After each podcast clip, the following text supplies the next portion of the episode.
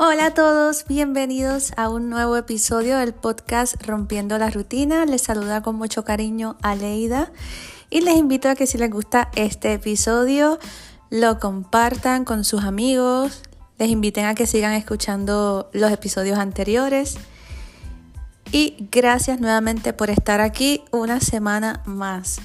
Bueno, el episodio de esta semana es básicamente una continuación del de la semana pasada.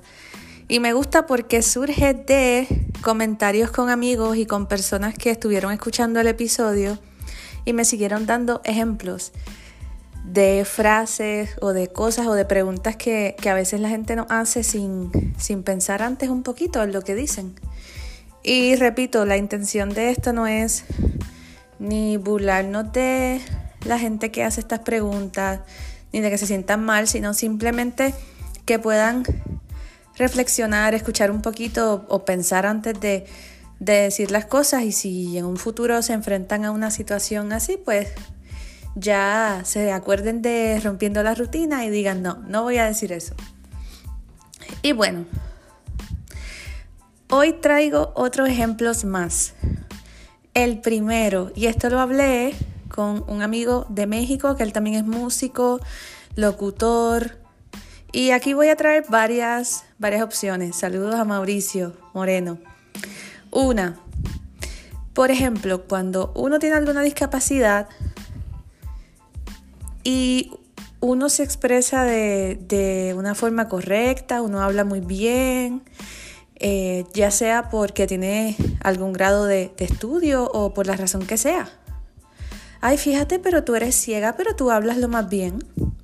Entonces, a veces uno se ríe porque uno dice, pero es que eso no tiene nada que ver. Nada que ver, o sea, yo digo, la gente sigue teniendo esta imagen de que o el ciego anda por la calle, o que no sabe, o que no puede estudiar, o que hay de todo en este mundo, pero a veces es curiosa la sorpresa de la gente. Ay, fíjate, pero qué madura es Aleida, le han dicho a veces a mi familia, qué bien ella se expresa, wow, estoy sorprendido. Yo, pero ¿por qué? Si yo estudié en la universidad, yo siempre tuve muy buenas notas. Y yo creo que también eso influye mucho la familia, ¿no? Mi familia siempre, siempre tratábamos de, de estar bien, bien educados y no necesariamente en grado universitario, sino en mi casa siempre me hablaban de las noticias, de las cosas que pasaban, de deporte, de música, de todo un poco. Entonces eso hace que obviamente uno tenga temas de conversación, no solamente la ceguera, como a veces comentamos mucho, que nosotros no solamente hablamos de que no vemos, podemos hablar de otras cosas. Entonces, eso por un lado. Y me lo comentaba Mauricio porque como él es, él es locutor, hay gente que se lo ha dicho ay, pero qué bien tú hablas. Y otra cosa que hablamos con él también es que como él es músico, él dice, mira, yo trato de la tarima interactuar, aunque yo no vea. Yo trato de saber más o menos en qué espacio estoy.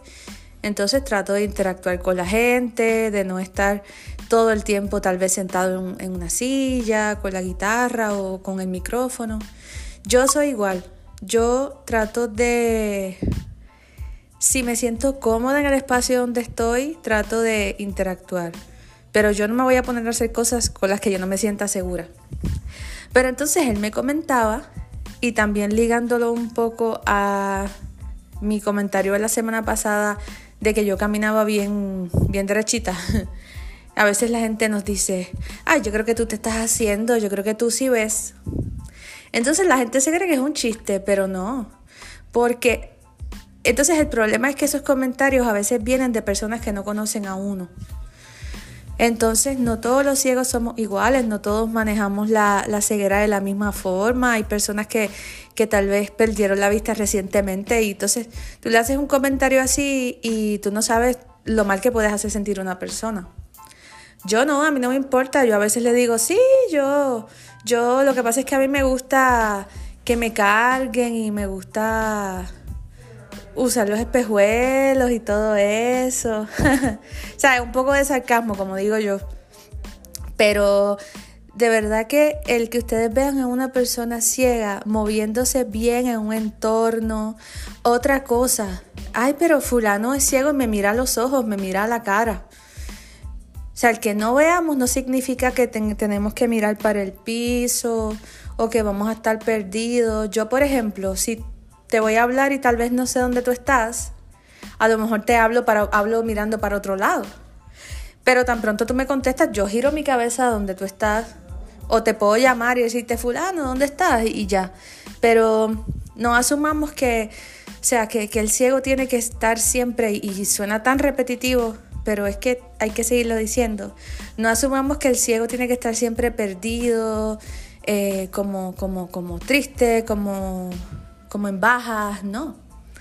Entonces, de verdad que ese comentario, y a mí se me había olvidado para la semana pasada, ese comentario de, ah, yo creo, yo creo que tú, y, me lo comentaron varias personas, tú usas el bastón para, para hacerte o para pasarte al frente de las filas, que a eso vamos ya mismo, pero tú sí ves.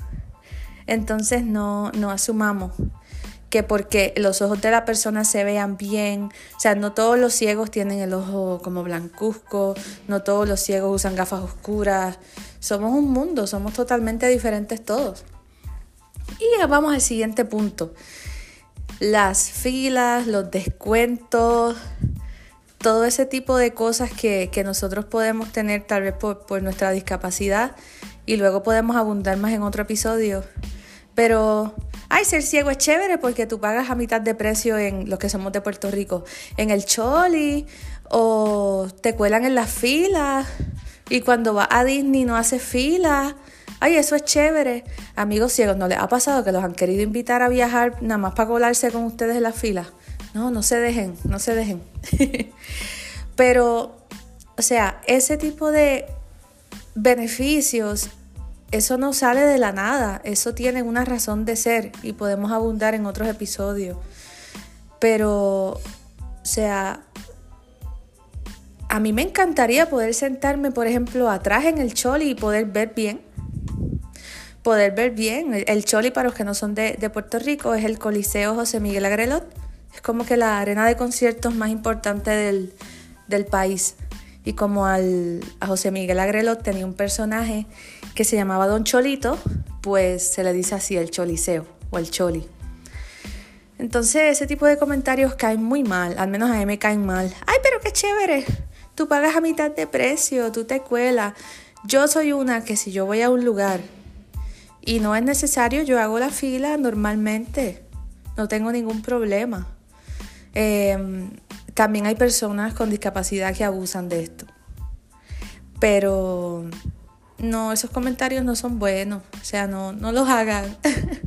Como digo, una cosa es que mi mejor amiga venga y me haga ese comentario, que yo sé que es bromeando o lo que sea, a que sea un extraño o el que me está vendiendo el boleto o el que me está atendiendo en la agencia de gobierno. No, eso, se ve, eso es de muy, muy mal gusto, eso se ve muy mal.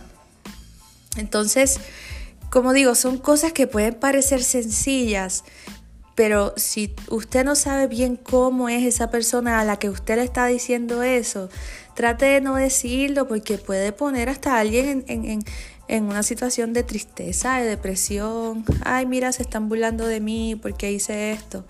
Como digo, no, si ustedes me conocen a mí, no todos los ciegos son como yo. No todos los ciegos para los que siguen una mirada distinta de Cristal Collazo o Realidad Desconocida de María Arroyo. No todos los ciegos somos así o no, todos estamos en la misma etapa que estamos nosotras de vivir con nuestra discapacidad. Entonces es bien, bien, bien importante que si ya han hecho este tipo de comentarios o han dicho este tipo de cosas, reflexionen y digan, wow, para la próxima yo voy a mejorar, no voy a, decir eso porque puede ser de mal gusto, puede ser mal visto, la persona se puede sentir mal. Y, ese es el propósito de esto, que, lo puedan analizar y, y, si ustedes ven a un ciego que, que interactúa muy bien, que se viste bien, como decíamos la semana pasada, que se expresa bien, eh, eso no, o sea, no debe ser algo de, de asombro. Y eso va ligado al último comentario que voy a hacer. que tiene que ver con los grados académicos. Nosotros tenemos, y yo digo que en estos tiempos somos bendecidos porque hay tanta tecnología y hay tantas opciones diferentes para estudiar. Y los ciegos de antes, que era solamente con el braille o tal vez con una grabadora, era más cuesta arriba, pero tampoco era imposible. Entonces, em, nosotros podemos estudiar como lo hace todo el mundo. Claro, necesitamos unos acomodos, unas adecuaciones, pero podemos hacerlo. Hay ciegos abogados, ciegos maestros, ingenieros, contadores, eh, de todo, ciegos en, el arte, en las diferentes ramas del arte, no solamente en, en la música. Entonces, a veces, tal vez cuando uno va a estudiar, quieren poner trabas, ah, pero es que tú no ves y tú no ves, pero entonces, ¿qué podemos hacer para que con los acomodos tú puedas estudiar lo que tú quieres estudiar? Y, sí se puede. Entonces, a veces esa sorpresa de que fulano estudió, pasan dos cosas. Que la gente nos admira o que la gente piensa que nos regalaron las notas, porque me ha pasado. Y eso puedo hablar luego, anécdotas de la universidad. Así que sí podemos hacerlo, sí podemos trabajar en las diferentes ramas. Lo que nosotros necesitamos es que la gente abra su mente y nos dé ese espacio y esa oportunidad para poder estudiar, para poder trabajar sobre todo eso.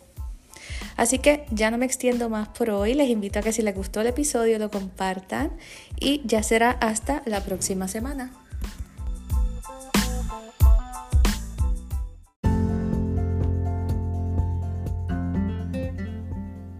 Muchas gracias por haber escuchado este episodio. Busquen Rompiendo la Rutina en su plataforma de podcast favorita y suscríbanse para que así no se pierdan ningún episodio. Si tienen alguna sugerencia, pregunta o comentario, pueden enviarme un correo electrónico a rompiendo la rutina podcast. También me encuentran en Facebook como Aleida María Oficial y en Twitter e Instagram como Aleida-oficial. Recuerden que Aleida se escribe con Y. Un abrazo y hasta la próxima semana.